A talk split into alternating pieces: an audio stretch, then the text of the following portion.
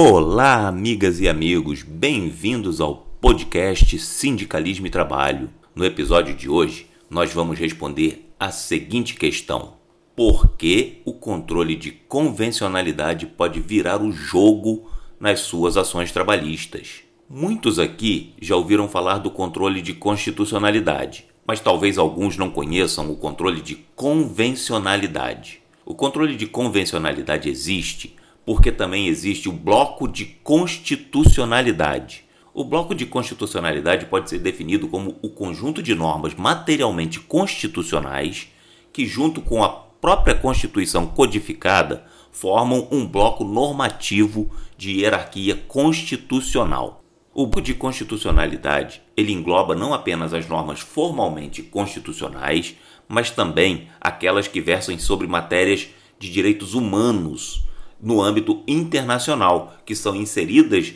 no nosso ordenamento jurídico através dos tratados internacionais. E nós sabemos que existe na seara trabalhista uma farta incidência de tratados internacionais sobre direitos humanos, sobre direitos sociais trabalhistas, em especial as próprias convenções e recomendações da OIT.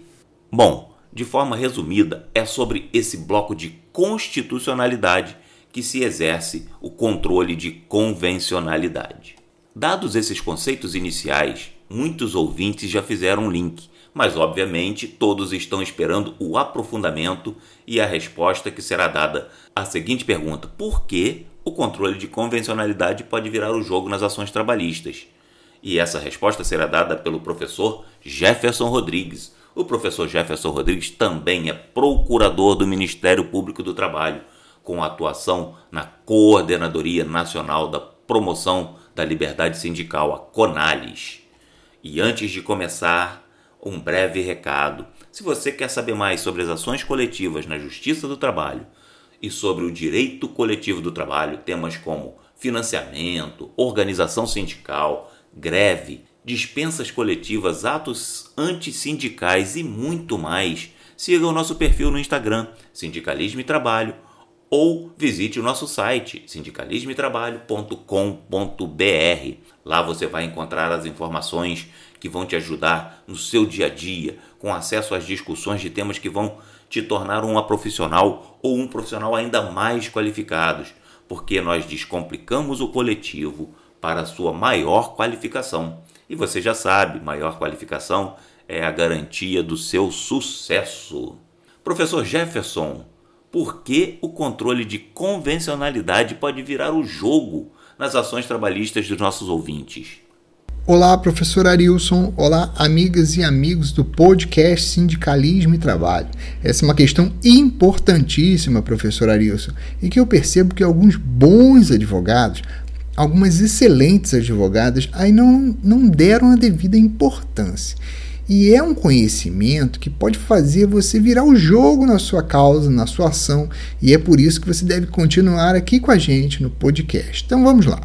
Eu vou dividir essa minha exposição em duas fases, em duas partes importantes aqui. Na primeira, eu vou explicar de onde surgiu o controle de convencionalidade e o que é.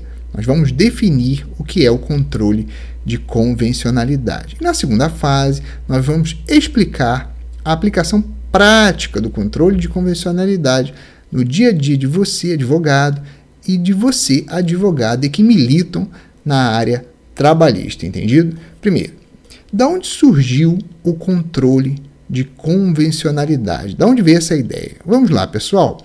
Com a emenda constitucional número 45 de 2004, nós tivemos uma modificação substancial em diversos dispositivos constitucionais que tratavam da competência e da atuação jurisdicional.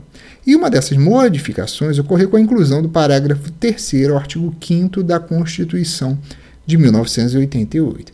Esse dispositivo passou a ditar que os tratados internacionais sobre direitos humanos, aprovados da mesma forma e quórum das emendas constitucionais, seriam equivalentes às emendas constitucionais. Pois bem, nesse novo panorama, o STF foi chamado a analisar a relação hierárquica entre um tratado internacional sobre direitos humanos e uma lei ordinária.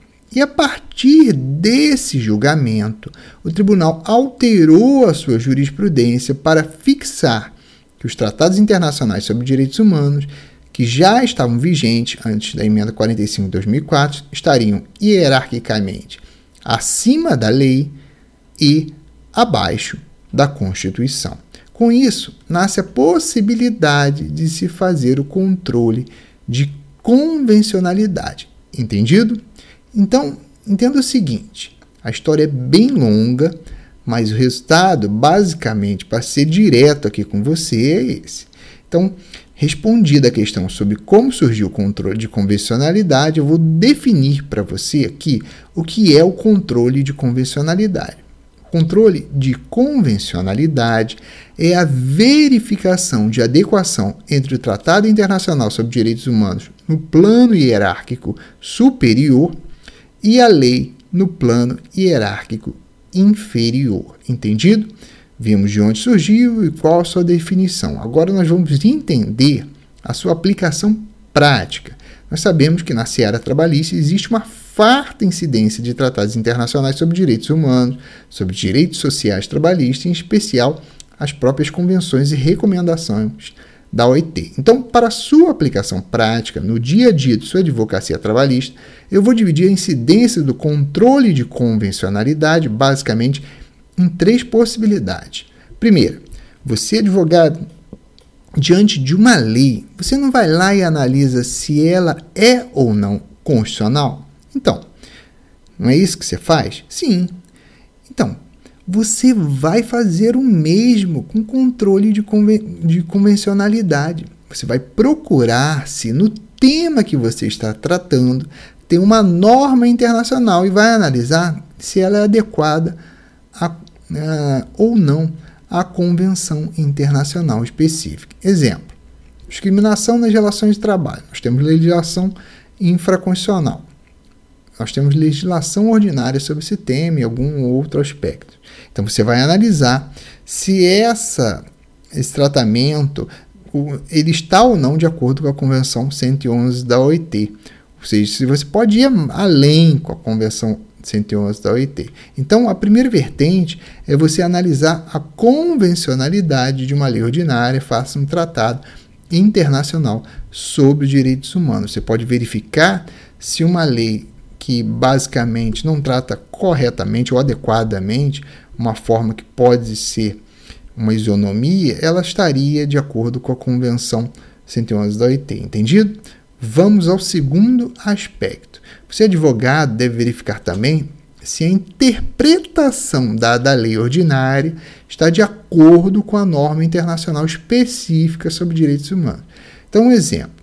Você está tratando da representação dos trabalhadores na empresa. Aí você vai lá e procura se no âmbito da OIT existe uma recomendação a respeito. E você faz o seguinte: analisa, no caso concreto, se a interpretação dada na legislação ordinária, no caso a CLT, está de acordo com a recomendação da OIT. E o terceiro, especialmente no âmbito sindical, você ainda tem a possibilidade de buscar parâmetros de interpretação nas decisões do Comitê de Liberdade Sindical da IT. Você vai lá e pesquisa nas decisões do Comitê de Liberdade Sindical da IT se há decisão a respeito do tema e essas decisões, essas análises das convenções internacionais de acordo com o Comitê de Liberdade Sindical pode ser um parâmetro fundamental para você virar o jogo na sua advocacia e sustentar sua tese, entendido? Pessoal, isso pode mesmo mudar o jogo na sua advocacia. De repente tem um caso lá, você está batendo cabeça, e aí você deve procurar se é uma norma internacional sobre direitos humanos sobre o tema. Mas, ah, professor Jefferson, o juiz é obrigado a seguir? Pessoal, preste atenção numa coisa. O Estado brasileiro tem a obrigação de tornar realidade os compromissos internacionais assumidos no plano internacional pela República Federativa do Brasil. Entendido? O juiz é um órgão do Estado, logo ele deve fazer cumprir das normas internacional, certo? E para terminar, uma questão. Quem é que dá a última palavra, palavra sobre um tratado internacional sobre direitos humanos, não equivalente a uma emenda constitucional na perspectiva do parágrafo 3 do artigo 5 da Constituição de 88. O que, que vocês acham? Pessoal, a resposta é o seguinte: se se trata de uma densidade, uma norma com densidade infraconstitucional, ainda que supralegal, a última palavra é na seara trabalhista do Tribunal Superior do Trabalho. Então, é fundamental que o advogado cite os dispositivos, faça o pré-questionamento e, inclusive, embarque, se necessário, para que o TST analise a eventual violação do dispositivo em sede recursal própria. Entendido? Devolvo a palavra a você, professor Arilson. Obrigado, professor Jefferson. Sempre muito úteis e elucidativas as suas colocações.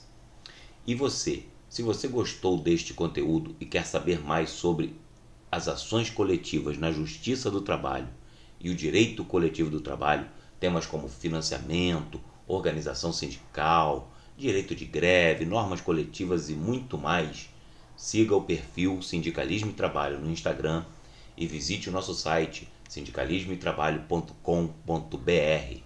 Nós descomplicamos o coletivo para sua maior qualificação. E você já sabe, maior qualificação é a garantia do seu sucesso. E lembre-se sempre de compartilhar o nosso podcast, hein?